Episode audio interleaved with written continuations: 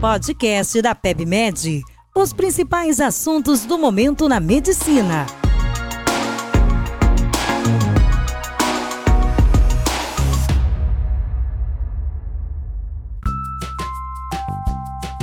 Bem-vindos a mais um episódio. Meu nome é Vinícius Zoffoli, eu sou editor-chefe de terapia intensiva aqui do portal e hoje eu vou conversar um pouquinho sobre toracocentese e como realizar esse procedimento. E a primeira coisa é que, já que é um procedimento invasivo, a gente precisa ter uma boa indicação para justificar o risco do procedimento. A gente pode fazer ele principalmente para paciente com pneumotórax ou na situação de derrame pleural. No paciente com pneumotórax, em geral, né? Se for um pneumotórax secundário ou se for um pneumotórax grande, a gente vai precisar fazer uma drenagem de tórax. Então, a toracocentese só cabe aqui no pneumotórax se for um pneumotórax espontâneo primário ou se for um pneumotórax secundário que é pequeno. E aqui vale lembrar que um pneumotórax secundário que seja pequeno, às vezes não vale a pena nem fazer nada. E a gente pode só acompanhar as imagens, por exemplo, com raio-x diário. Já na situação de derrame pleural, esse procedimento é usado com mais frequência. Por exemplo, se eu tenho um derrame pleural de etiologia desconhecida, eu vou fazer uma toracocentese para diagnóstico da causa. Se eu tiver um derrame pleural volumoso causando dispneia, eu vou fazer uma toracocentese de alívio para aliviar a dispneia do meu paciente. Assim como se eu tiver um paciente com pneumonia e derrame pleural, eu vou realizar a toracocentese para avaliar e descartar né, a suspeita de empiema. A gente precisa saber que as contraindicações da toracocentese são relativas. Por exemplo, em geral, elas se relacionam com a ausência de um sítio seguro para fazer o procedimento. O que, que é um sítio que não é seguro? Quando eu tenho, por exemplo, uma coleção pequena, seja de ar ou de líquido, eu tenho uma coleção pequena que não me dá uma distância segura entre a minha agulha, que vai entrar dentro da cavidade pleural, e o parênquima pulmonar do paciente. Se eu tenho uma coleção líquida pequena, o risco é maior do que o benefício do procedimento e ele não se justifica assim como se a minha coleção é isoladamente posterior, porque nessa região, além de o feixe neurovascular não ser protegido pela costela, o diafragma se mexe muito e eu posso fazer sem querer uma lesão de algum órgão intraabdominal. Uma outra situação que a gente tem que ter cuidado é naquele paciente enfisematoso com bolhas subpleurais. Muitas vezes eu tenho bolhas subpleurais grandes que podem imitar um pneumotórax, e nessa situação eu preciso de hematomo de tórax para fazer o diagnóstico diferencial. Uma outra situação que a gente precisa ter muito cuidado é quando o paciente está agitado, quando ele não coopera com o procedimento. É muito perigoso fazer o procedimento no paciente que está agitado, e às vezes eu preciso primeiro controlar a agitação antes de fazer o procedimento. O paciente que está em uso de anticoagulantes ou que está com alguma coagulopatia, por exemplo, plaquetopenia, eu também preciso pesar muito bem o risco e o benefício do procedimento. E às vezes vale a pena corrigir a coagulopatia antes do procedimento. E também nos pacientes em ventilação mecânica eu preciso ter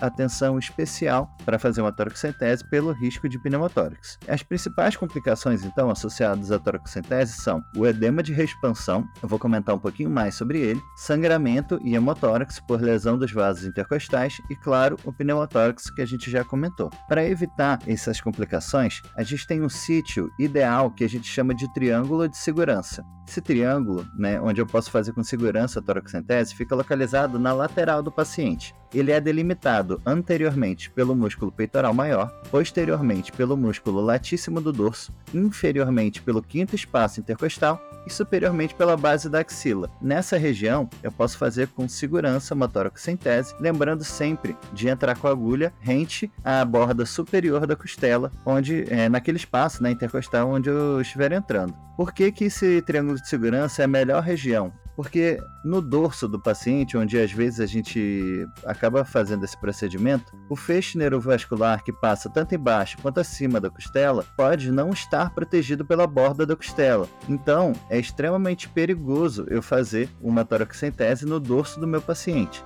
E eu já vi hemotórax, é, já vi bastante hemotórax relacionado a essa situação. Então, eu devo fazer sempre o procedimento no triângulo de segurança e eu preciso evitar fazer o procedimento no dorso do paciente paciente. Pode fazer no dorso? Pode, mas assim, eu devo evitar.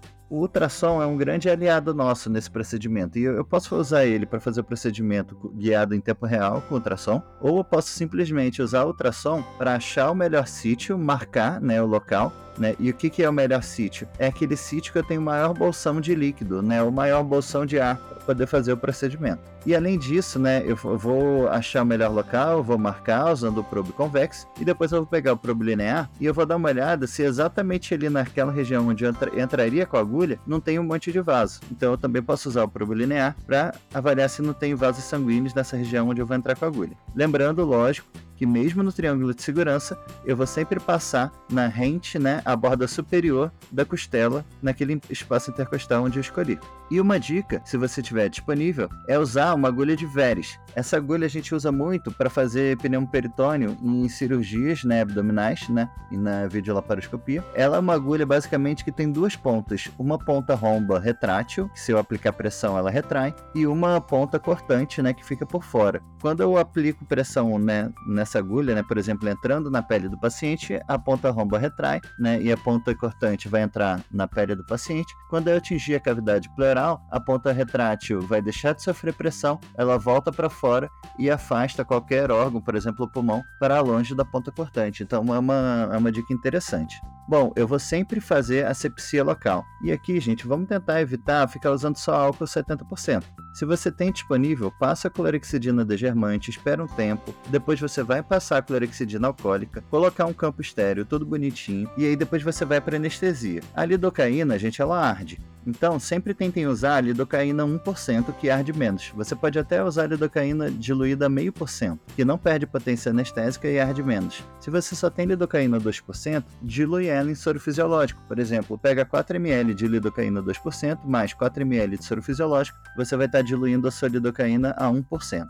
Bom, peguei minha anestesia, eu vou primeiro anestesiar a pele, você pode até usar uma agulha de insulina para doer menos, depois você vai trocar para uma agulha preta e aí você vai entrar anestesiar o subcutâneo, você vai tentar acertar de propósito a costela, vai jogar bastante anestesia ali para anestesiar o periósteo, depois você passa rente à borda superior dessa mesma costela em direção à cavidade pleural. Quando você estiver aspirando e vier líquido, significa que você está dentro da pleura. Você pode retrair um pouquinho a agulha e injetar bastante lidocaína também, para anestesiar a pleura em si, porque ela é sensível, pode doer, e aí você volta com a sua agulha. Depois você vai entrar com a agulha que vai fazer a punção em si. Você, se for um procedimento só diagnóstico, que você vai usar 50 ml, você até pode entrar com uma agulha mesmo. Mas o ideal é usar um gel. E aqui, gente, gelcos menores reduzem o risco de lesão pulmonar. Então, se não tente, né, se não for uma torocentese alívio, por exemplo, tenta usar um gelco é, menos calibroso, por exemplo, um gelco 18, um gelco 20. Isso também reduz o risco de lesão pulmonar.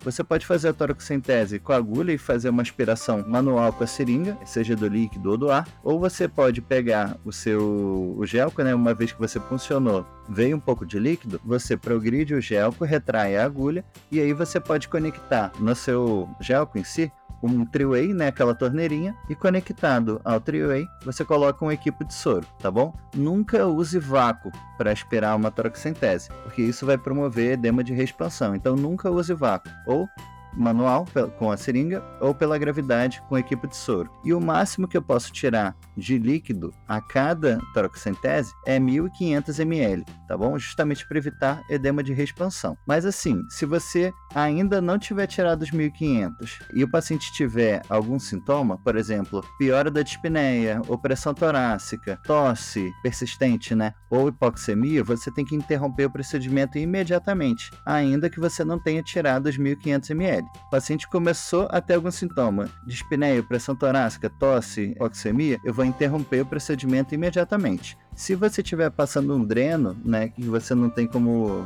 puxar fora o dreno, você pode clampear o dreno para interromper a drenagem de líquido e ou ar. Então, interrompi o procedimento, eu vou reavaliar o paciente, fazer o ABCD e eu vou fornecer oxigênio suplementar. Pode ser catéter é, nasal de baixo fluxo, catéter nasal de alto fluxo, pode ser também uma máscara não reinalante, por exemplo. Necessariamente eu preciso fazer um raio-x de urgência para descartar complicações, né? Porque pode ser edema de expansão? Pode, mas também pode ser pneumotórax, pode ser hemotórax. Então precisa de um raio-x de urgência para descartar essas complicações. Eu vou fazer analgesia, né? E aqui a ideia é usar o opioide forte mesmo, por exemplo, a morfina 2mg, para que o paciente consiga respirar normalmente, né? Para tentar expandir o pulmão. E aqui a gente até pode usar diuréticos, tem gente que usa, né? Isso é citado sim em guidelines, mas não tem uma evidência científica para eu dar diurético nesse paciente. E vamos lembrar que eu só posso fazer VNI depois de ter descartado o pneumotórax. Ou se você tiver um pneumotórax, mas já drenado, né, com dreno no local, aí eu posso fazer sim VNI.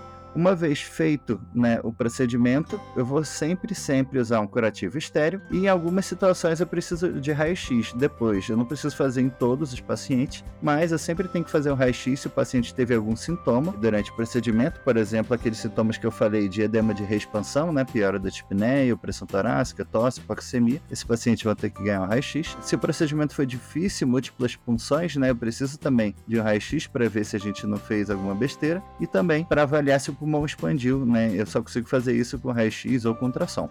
Eram essas dicas que eu tinha hoje. Espero que vocês gostem do episódio e que vocês apliquem isso que a gente discutiu hoje no seu dia a dia. Um abraço!